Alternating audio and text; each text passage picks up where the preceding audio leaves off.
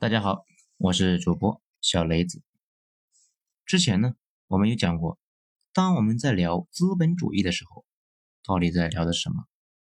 今天呢，我们再来说一下，当我们说封建的时候，我们到底在说些啥？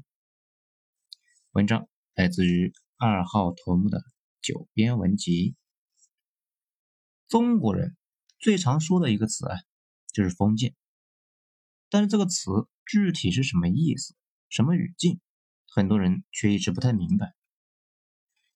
这个词的意思呢，就是小弟的小弟不鸟我，国王能管伯爵，但再往下就不听他的了。所以欧洲的国王那普遍很憋屈，类似于一个地方完全自治。欧洲历史呢一直是这种状态，我国周代也是这种状态，武王伐纣。打下来天下之后啊，分给功臣，比如那个钓鱼爱好者姜子牙，他们家就分到了齐国。齐国的领导姓姜，管仲辅助的公子小白，那全称呢就是姜小白。不过这种制度啊，有明显的劣势，国王或者皇帝对下层那没有控制，周天子慢慢就成了一个吉祥物，下边的封国那打来打去。非常的烦人呢，所以秦国吸取教训，建国之后就废弃了封建制，改为郡县制。从中央九卿到地方乡长，都是朝廷官员。刘邦呢就是个乡长，中央直接用文书来管理到乡镇一级。但是啊，在秦国那个时候不太适应这么大的帝国。秦国建立统一的帝国，对当时人的冲击力啊，就跟现在全世界统一了似的。强大的离心力，最终呢，把秦给撕裂了。秦朝末年的大起义，我们教科书上说是农民起义，其实呢，严肃的史书上面那都是说七国贵族复辟运动。那最后呢，不小心让刘邦下山摘了桃子。至于陈胜吴广，那只挺了几个月。那就废了。接下来就是贵族们那一波接一波的折腾。那个项羽啊，本身就是他们楚国的旧贵族，所以汉朝建立之后吸取经验，不敢完全废除封建制，那采用郡县制和封建制双轨制。慢慢的呢，向完全的郡县制过渡。随后在两千年里形成了复杂的机制，来防止地方政权自治。我们一般说啊。中央集权，中央集权的对立面，它不是民主，而是类似封建制的这种地方分权制度。如果地方上封建了，会发生什么呢？就是安史之乱、吴楚七国之乱、东南互保、军阀割据，地方上的钱兵归了一个人，那可不是造你的反吗？而且互相以邻为壑，种植毒品。向邻神脉，那就跟民国似的。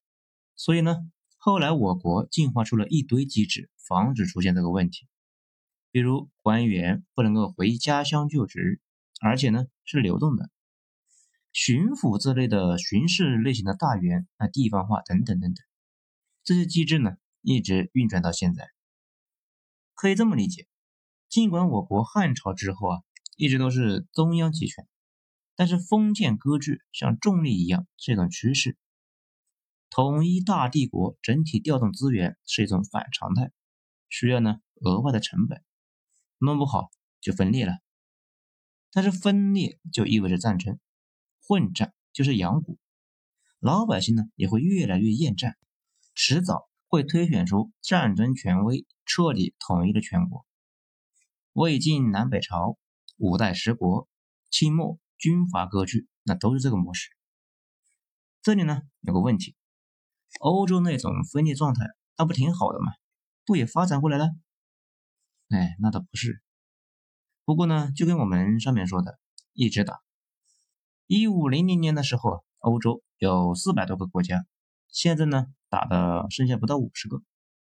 一战之前，欧洲啊基本是每年都在打仗。为什么欧洲的火气那么厉害？一直打仗啊，我的乖乖！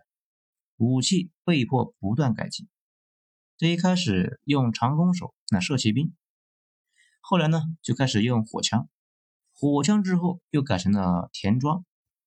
这个过程中，为了研究枪管，冶铁技术那也发展了；为了研究火药，化学工业也发展了。而且打仗就得借钱，欧洲呢近代金融体系那就这么来的。比如大家耳熟能详的那个罗斯柴尔德，那就是通过借钱给国王们打仗就起家的呀。这么说啊，乱哄哄的那也不全是缺点。当然呢，我国从汉朝后那基本就废除了封建制，不代表封建制没了。蒋委员长的一个政权就是一个封建政权，打了十几年的仗，东北张学良，西北马家军，山西阎锡山，桂系李宗仁，这没一个听他的。这也是为什么这些年呢，学者发现八年抗战。蒋委员长的政府竟然没搞战时计划经济，这不是仁慈不搞啊，那还是搞不了。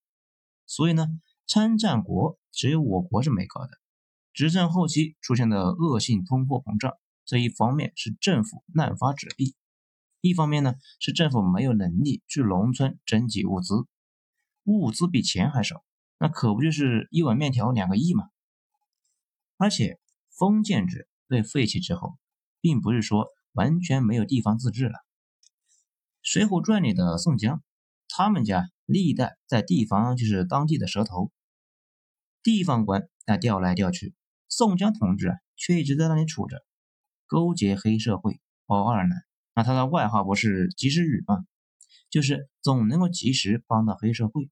那其实呢，就是地方一霸，这就叫做官无封建，吏有封建。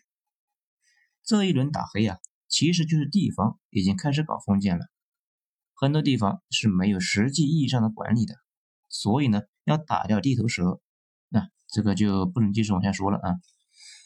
而且呢，在我国漫长的历史上，长期皇权不下线，国家管理到县城，再往下就管不过来了，七成呢就是自己玩自己的。大家都知道刘邦进咸阳跟父老约法三章的事吧？杀人者死，杀人即到底罪，那也就是呢，杀人偿命，砍人偷窃要抵罪。关中那就迅速就稳定了。那这个到底说的是个什么事呢？当然呢，不是秦朝以前的法律太苛刻了，所以刘邦带来了新秩序，大家热烈欢迎。这话呢，你跟山东六国去说，那他们肯定很开心。他们被秦国打下来没多少年。一直不太适应，秦国都他喵的玩这一套几百年了，他们秦国人会在乎这个？其实吧，这就是典型的屠龙少年。刘邦啊，起家是革命党，进了咸阳之后，城里的父老呢出来跟他对话。